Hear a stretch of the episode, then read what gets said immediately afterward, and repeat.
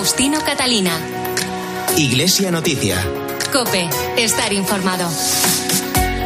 Domingo 10 de abril de 2022 son las ocho y media de la mañana de este domingo de Ramos, en el que llega ahora el momento de contarles en los próximos minutos hasta las nueve en que llegará la transmisión de la Santa Misa los principales asuntos de interés en la información religiosa. Hacemos hoy este informativo en la cadena Cope con Rafael Nieto en el control de sonido y Nacho de Gamón y Manu Sánchez en la producción. Buenos días, un saludo de Faustino Catalina, titulares. El Papa Francisco ha animado a los obispos españoles a acompañar a las víctimas y trabajar para prevenir los abusos a menores en el encuentro que mantuvieron el jueves en el Vaticano. En Madrid, mientras tanto, el despacho Cremades Calvo Sotelo ha presentado la lista de miembros que componen la comisión para la auditoría encargada sobre abusos a menores en la Iglesia. Según datos de la conferencia episcopal, el 60% de los alumnos desde educación infantil hasta bachillerato han elegido la religión en el actual curso escolar. Madrid ha presentado el año jubilar de San Isidro Labrador que comenzará el próximo 15 de mayo. Y también se ha presentado en Plasencia Transitus, la nueva exposición de las edades del hombre que abrirá sus puertas a finales de este mes. Con estas y otras noticias, hasta las 9 comenzamos. Faustino Catalina. Iglesia Noticia. Cope, estar informado. Iniciamos el repaso a la actualidad de estos días en el Vaticano, donde el Papa recibió el jueves en audiencia a la cúpula de la Conferencia Episcopal Española. El presidente y arzobispo de Barcelona, cardenal Juan José Omella, el cardenal Carlos Osoro, vicepresidente y arzobispo de Madrid, y el secretario general y obispo auxiliar de Valladolid, Luis Argüello. En este encuentro de una hora hablaron con el Papa de la evangelización, la España vaciada, también el desafío de las migraciones, sus posibles viajes a Kiev y Líbano y el trabajo que se está realizando, que realizando la Iglesia en la protección de menores, la prevención de abusos y el acompañamiento a las víctimas. Corresponsal de COPE, Eva Fernández, buenos días. Buenos días. Fue un largo encuentro de casi una hora en el que el pontífice demostró una vez más el cariño que tiene a España y el conocimiento de lo que sucede en el país. En el centro de la reunión, lo más importante para el pontífice, la evangelización, animando a que España no pierda los fundamentos cristianos que crearon Europa. Por eso les propuso impulsar tres vías de actuación, formación y educación, sacramentos y oración y obras de caridad. Y luego, sobre todo, también la, la evangelización. Yo creo que las raíces cristianas de Europa no las podemos perder y que en España, pues que formamos parte de este conjunto de Europa, pues que, tenemos también tanta secularización, eh, pues evangelizar y ser valientes en vivir nuestra fe. Y tercero, la caridad, es la ayuda a los pobres y el compromiso con los pobres. Otro de los temas que compartieron con el pontífice fue la forma en la que se está abordando la cuestión de los abusos y Francisco les animó a continuar la línea ya emprendida. Nos ha animado a seguir en ese camino de acompañar a las víctimas, porque es el centro de todo, colaborar en todo, que es lo que nosotros hemos dicho y queremos hacer, y sobre todo prevenir para que en el futuro estas cosas no vuelvan a suceder. Durante el encuentro con los periodistas, al finalizar la cita con el Papa, el cardenal Omeya subrayó que la vía española emprendida por la Conferencia Episcopal para investigar los abusos ha interesado al Vaticano y, de hecho, los obispos están disponibles para compartirlo y, por supuesto, tal como se ha reiterado en otras ocasiones, también están disponibles para colaborar con la iniciativa del Defensor del Pueblo, de la que en este momento desconocen los detalles sobre sus objetivos y la metodología. Durante la reunión que se marca en el Ecuador del mandato de la cúpula de la Conferencia Episcopal, le entregaron las orientaciones pastorales que se presentaron el pasado mes de septiembre y el reciente documento sobre objeción de conciencia preparado por la Comisión Episcopal para la Doctrina de la Fe. Por cierto, que también se preocuparon por los problemas de rodilla del pontífice y él les explicó que solo le cuesta dar el primer paso, pero que una vez que lo da, luego llega hasta donde haga falta. En la audiencia general del miércoles, el Papa recordó su viaje apostólico del pasado fin de semana a Malta y una vez más reiteró su llamamiento a que se ponga fin a la guerra en Ucrania, se silencien las armas y se termine de sembrar la muerte y la destrucción. Cada vez que regresa de un viaje, el Papa aprovecha la primera audiencia general para subrayar los hitos más importantes de su visita. En esta ocasión recordó que Malta recibió el primer anuncio del Evangelio del mismo San Pablo, quien vivió en primera persona la acogida y el cariño de los malteses. Malta representa un lugar clave. Primero porque situada en el Mediterráneo entre Europa y África, es zona de encuentro de pueblos y culturas. Una nación pequeña, llena de historia y civilización, que debe animar a las naciones poderosas a seguir la lógica del respeto de la libertad y la convivialidad de las diferencias. El Papa insistió en que su propósito prioritario fue confirmar a los malteses en la fe y en la comunión e invitarlos a emprender una nueva evangelización esencial para reavivar su fe y alegría en Jesús. Al finalizar la audiencia denunció la atrocidad de lo sucedido en Bucha y una vez más suplicó que se ponga fin a esta guerra que solo provoca destrucción. Crudeltà sempre più orrende Crueldad cada vez más horrenda, cometida también contra civiles, mujeres y niños indefensos. Son víctimas y su sangre inocente clama al cielo e implora que se ponga fin a la guerra, que cesen las armas, que se deje de provocar muerte y destrucción. Mostrando a los fieles una bandera encontrada en la ciudad de Bucha, a la que también besó. Antes de despedirse, invitó a que se acercaran al estrado unos niños ucranianos recién llegados a Roma, mientras recordaba que habían tenido que huir de su casa y que tener que dejar el hogar es otro de los frutos de la guerra. Pues sobre el último viaje apostólico del Papa a Malta nos habla hoy también en su comentario desde Roma Antonio Pelayo. Buenos días. Buenos días. Un viaje muy breve, 36 horas a un país de muy pequeña con una población que no llega al medio millón. Esta sería la síntesis superficial de la visita que Francisco realizó a Malta el pasado fin de semana. Pero los viajes de los papas no pueden medirse solo con números, ni sus resultados dependen de las multitudes que acuden a recibirles. Hay que recurrir a otras escalas de valores si se quieren valorar los objetivos conseguidos. El archipiélago maltés sigue siendo un país de muy hondas raíces cristianas que se remontan a la evangelización de San Pablo. Es cierto en los últimos años la secularización se ha acentuado sobre todo en las generaciones más jóvenes. Sin embargo, no ha desaparecido el tejido de valores que, por ejemplo, impide hoy la legalización del aborto. Francisco no se deja impresionar fácilmente por los datos estadísticos y sabe calibrar las realidades más profundas. En el caso de Malta, resaltó su apertura a la acogida de los emigrantes que llegan a sus costas.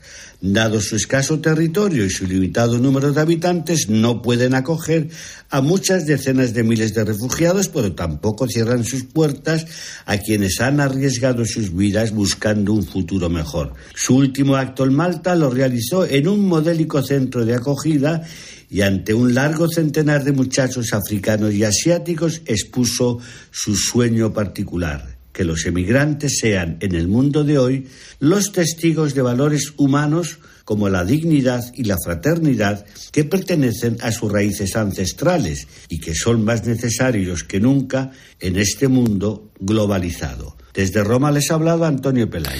Gracias, Antonio. El jubileo convocado para el 2025 ha comenzado ya su andadura en el Vaticano, mientras el Papa Francisco presidirá esta mañana la misa del Domingo de Ramos que da inicio a las celebraciones de Semana Santa. Cuéntanos, Eva. Una Semana Santa que recuperará las costumbres interrumpidas tras dos años de restricciones por la pandemia. Hoy mismo la Plaza de San Pedro vuelve a estar repleta de sillas porque la misa se celebrará al aire libre y el pontífice bendecirá las hojas de palma y los ramos de olivo. El jueves santo el Papa celebrará la misa crismal en la Basílica de San Pedro durante la que suele dedicar su homilía a los sacerdotes que renuevan sus compromisos. Ya el Viernes Santo presidirá la impresionante liturgia que se celebra en medio de un profundo silencio para contemplar la pasión y muerte de Cristo. Años antes, el Papa se postraba en el suelo de la basílica en señal de penitencia, pero este año, debido a sus recientes dolores de rodilla, no está muy claro si continuará con esta tradición. En la noche del Viernes Santo, Francisco volverá al Coliseo, donde presidirá el Vía Crucis, cuyas meditaciones este año se van a encargar a las familias. Es un modo de seguir celebrando el año de la familia que Francisco convocó el 19 de marzo de 2021 por los cinco años de la publicación de la exhortación apostólica Amoris Letizia. El sábado santo, la vigilia pascual comenzará una vez más con la tradicional procesión con velas por la Basílica de San Pedro. En años anteriores, el Papa ha bautizado a adultos, aunque el Vaticano aún no ha confirmado si repetirá este acto. El Papa Francisco terminará la Semana Santa el domingo de Resurrección, celebrando una misa a las 10 de la mañana en la Plaza de San Pedro, ante una multitud de peregrinos. Después impartirá la bendición Urbi et Orbi desde el balcón de la plaza de San Pedro. Gracias, Eva. El nuevo vídeo del Papa con sus intenciones de oración para este mes de abril y que confía a toda la Iglesia Católica está dedicado al apoyo del personal sanitario. Ante las dificultades de las personas enfermas o ancianas para acceder a los tratamientos que necesitan, Francisco reclama un compromiso político serio con un servicio sanitario para todos y de calidad. La pandemia nos ha mostrado la entrega, la generosidad del personal sanitario, voluntarios, trabajadores y trabajadoras de la salud, sacerdotes, religiosos, religiosas.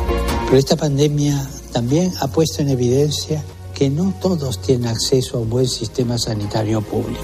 Los países más pobres, los países más vulnerables no pueden acceder a los tratamientos necesarios para atender tantas y tantas enfermedades que siguen sufriendo.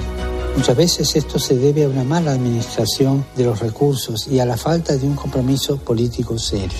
Por eso quiero pedir a los gobiernos de todos los países del mundo que no olviden que un buen servicio sanitario accesible a todos es una prioridad. Recemos para que el compromiso del personal sanitario de atender a los enfermos y a los ancianos, especialmente en los países más pobres, sea apoyado por los gobiernos y las comunidades locales. La investigación y prevención de los abusos a menores ha sido uno de los temas tratados esta semana en la Asamblea Plenaria de la Conferencia Episcopal Francesa que ha tenido lugar en Lourdes. Corresponsal Asunción Serena. Los obispos de Francia han comenzado su asamblea plenaria con una misa por las víctimas de la guerra en Ucrania.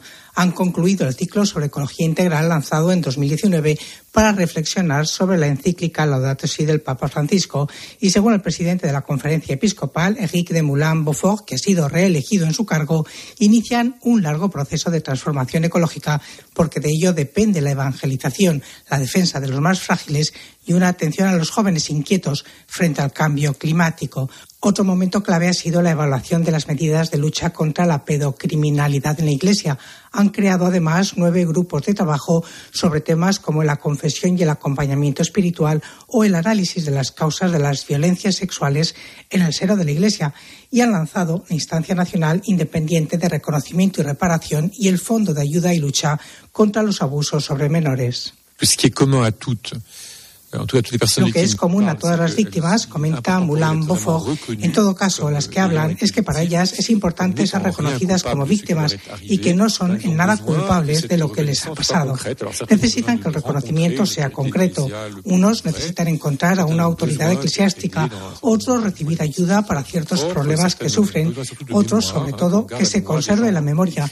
Dicen que lo único que piden es ser inscritos entre las víctimas, que se sepa que han existido.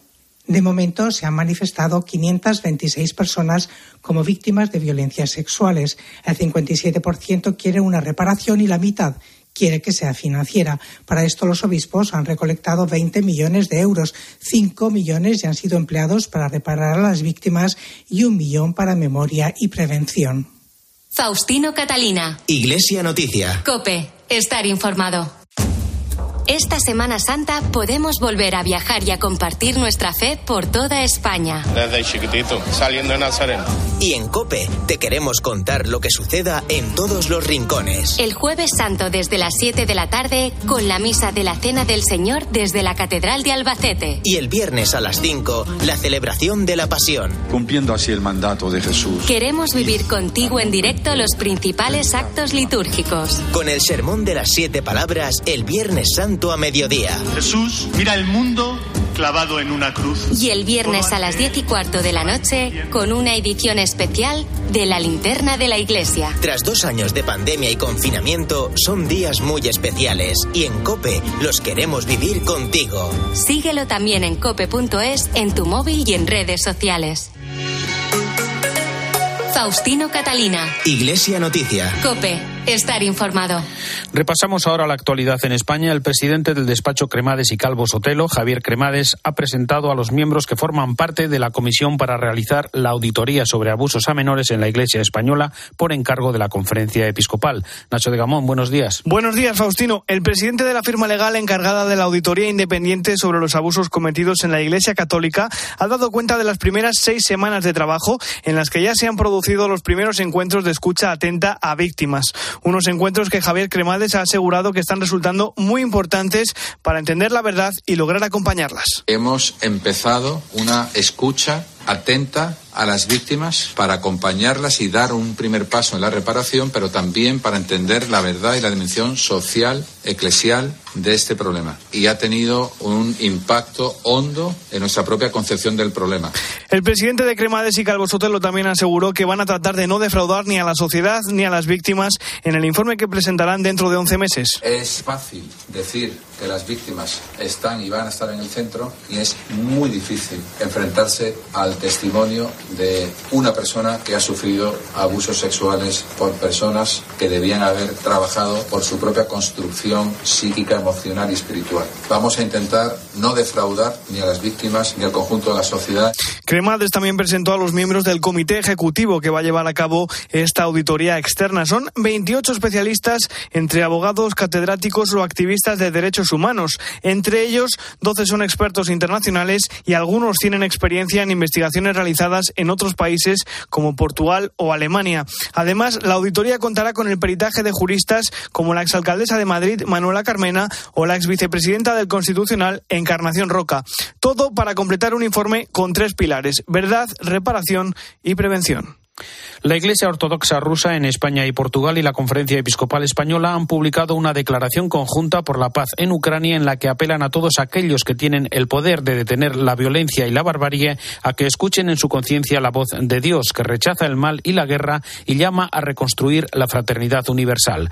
Francisco Javier Martínez, eh, arzobispo de Granada, es el presidente de la Subcomisión Episcopal para las Relaciones Interconfesionales y Diálogo Interreligioso. Todos somos llamados a acercarnos a Dios y en ese acercamiento a Dios está también la, esperanza de paz para este mundo nuestro, que en este momento está tan sacudido por el odio y por la irracionalidad de la guerra. Entonces es una ocasión sumamente propicia y buena.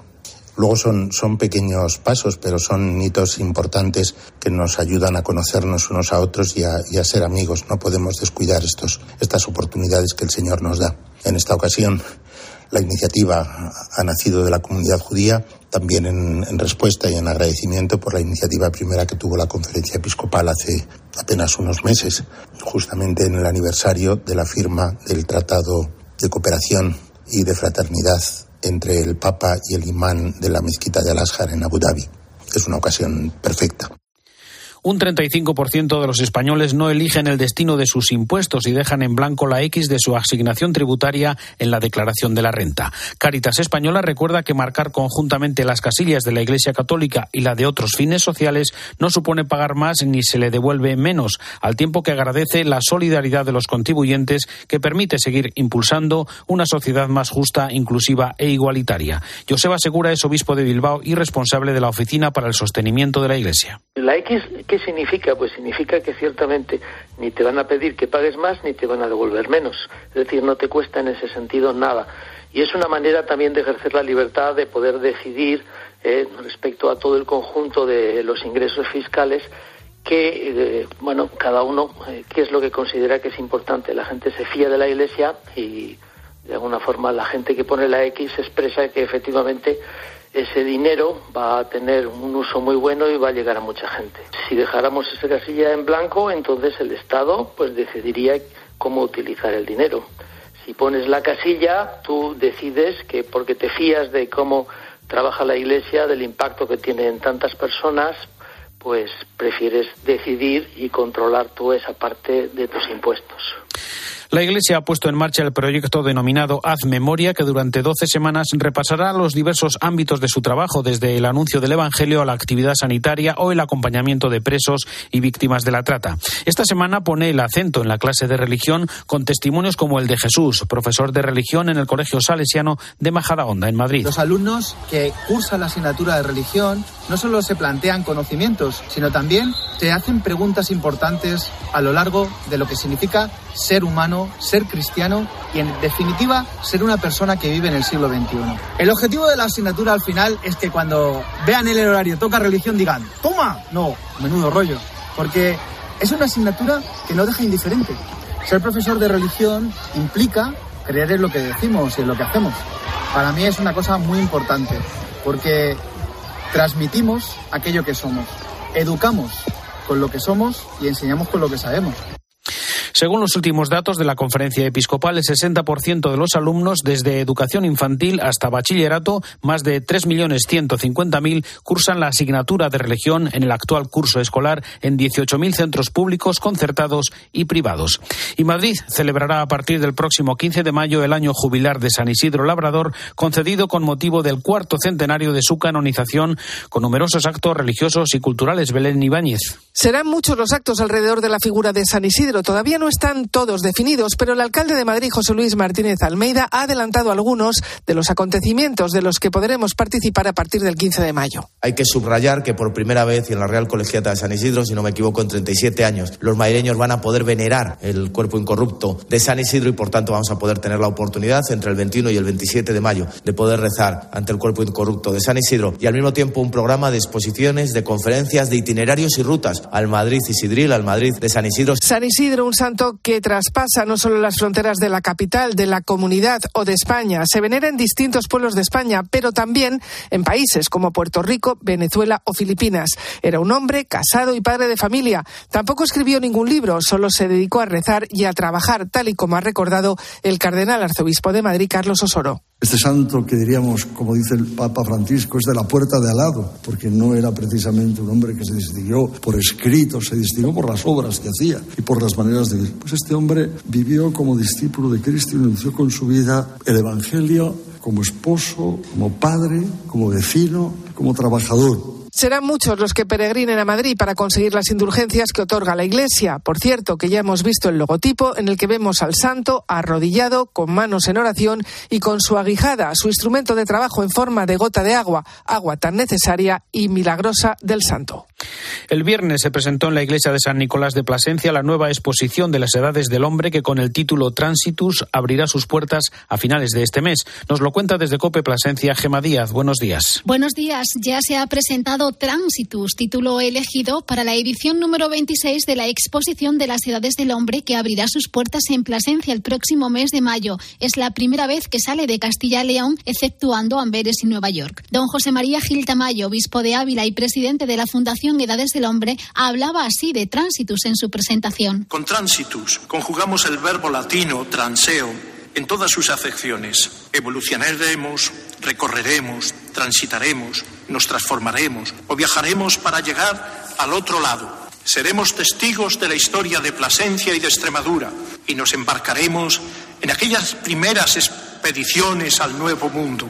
El libro de los Hechos de los Apóstoles lo indica, seréis mis testigos hasta los confines de la tierra, dice Jesús a sus discípulos. Será la exposición de los sentidos, dividida en capítulos, una exposición de grandes obras de arte, Zurbarán, el Greco, el Divino Morales, a la vez en espacios modernos, con un paisaje que evoca el cartel de la exposición, sin olvidar que estamos en la Catedral de Plasencia, con naves que darán paso al tránsito de los diferentes mundos. Antonio Luis Galán es el comisario de la exposición. Tránsitus también tiene un sentido teológico y espiritual. Expresa la salida de Dios al encuentro de las personas, la misión de Jesucristo en la historia, el tránsitus de éste al Padre y el nacimiento de la Iglesia como pueblo de Dios. Mayo es el mes elegido para inaugurar Tránsitus. Tras un proceso de recuperación y estudio, se ha presentado en Toledo la restauración de la pintura de Caravaggio San Juan en el desierto, que se conserva y expone en la pinacoteca del Templo Primado Cope Toledo. Cristóbal Cabezas, buenos días. Buenos días. Sí, ha sido el arzobispo de Toledo quien ha explicado que tras dicho proceso de restauración se consolida la atribución al pintor italiano. Sepan que la llegada del cuadro de San Juan en el desierto a la Catedral de Toledo fue fruto de la donación del canónigo José Antonio Zoilo realizada en 1785. La donación obedecía al deseo de enriquecer la capilla de Santa Lucía, actualmente del Sagrado Corazón, y contribuir con esta donación a dejar un recuerdo de su servicio en la catedral durante 33 años.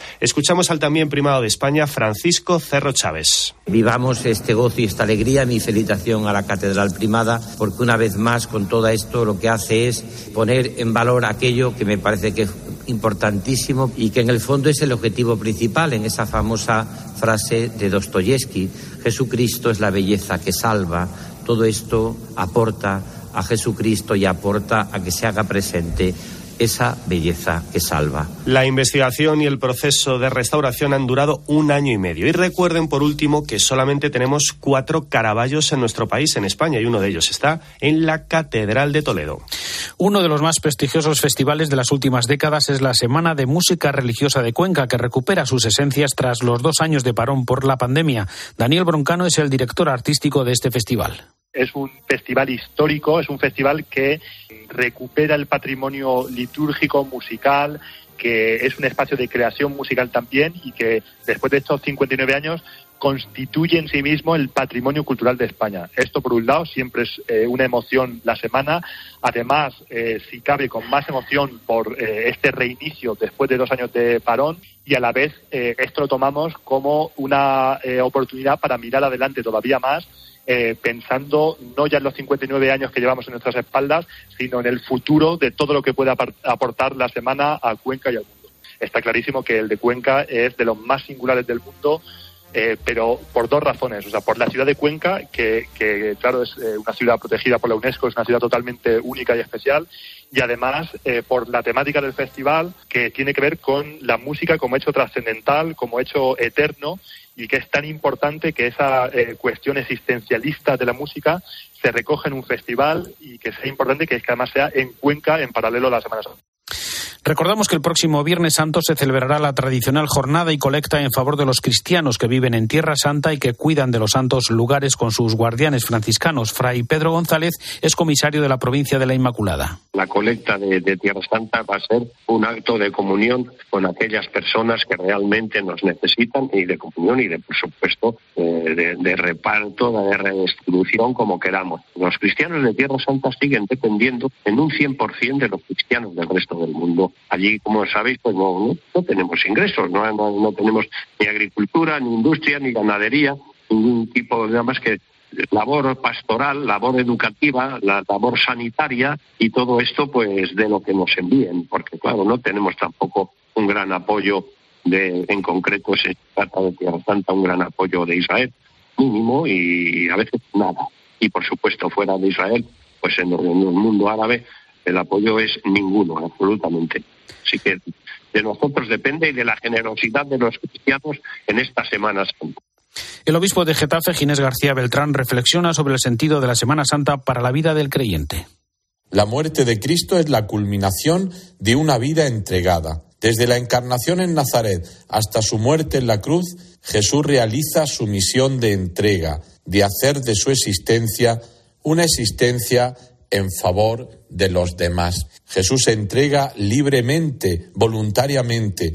No hay ninguna distinción entre la voluntad del Padre y la de Jesús. En la última cena anuncia a sus discípulos que la entrega es por vosotros, por amor. Nos dice San Juan que Jesús, amando a los suyos que estaban en el mundo, los amó hasta el extremo, porque no hay amor más grande que dar la vida por los amigos. Por eso, queridos hermanos, los que compartimos la muerte del Señor, también compartimos con Él su resurrección.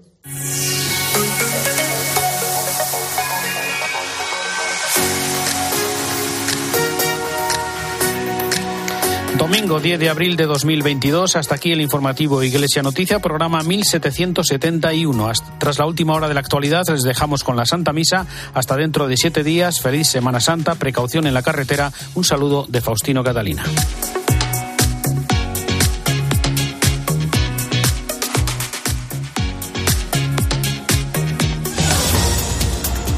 Buenos días. Este domingo de Ramos empieza oficialmente la Semana Santa, que también es sinónimo de recuperación en el sector turístico. La media de ocupación en España ronda el 75%, por ejemplo en Galicia, aunque en algunos puntos costeros del sur o Alicante llega hasta el 90%. Es la vuelta a los datos prepandemia en muchas zonas e incluso hay ciudades donde se superan los niveles de 2019. Las reservas alcanzarán en los próximos días el 90%. Seguimos mirando a Ucrania, donde el primer ministro británico Boris Johnson Ha visitado por sorpresa Kiev. Allí se ha reunido con el presidente Zelensky y Londres ha anunciado que mandará un nuevo paquete de armas valoradas en 120 millones de euros. Y más de 48 millones de franceses están llamados hoy a las urnas. Son 12 candidatos y solo dos se disputarán la presidencia en la segunda vuelta. Salvo sorpresas, espera que sean Emmanuel Macron y Marie Le Pen. A las 8 de la tarde conoceremos los primeros resultados. Tienes más información en cope.es y ahora te quedas con la Santa Misa.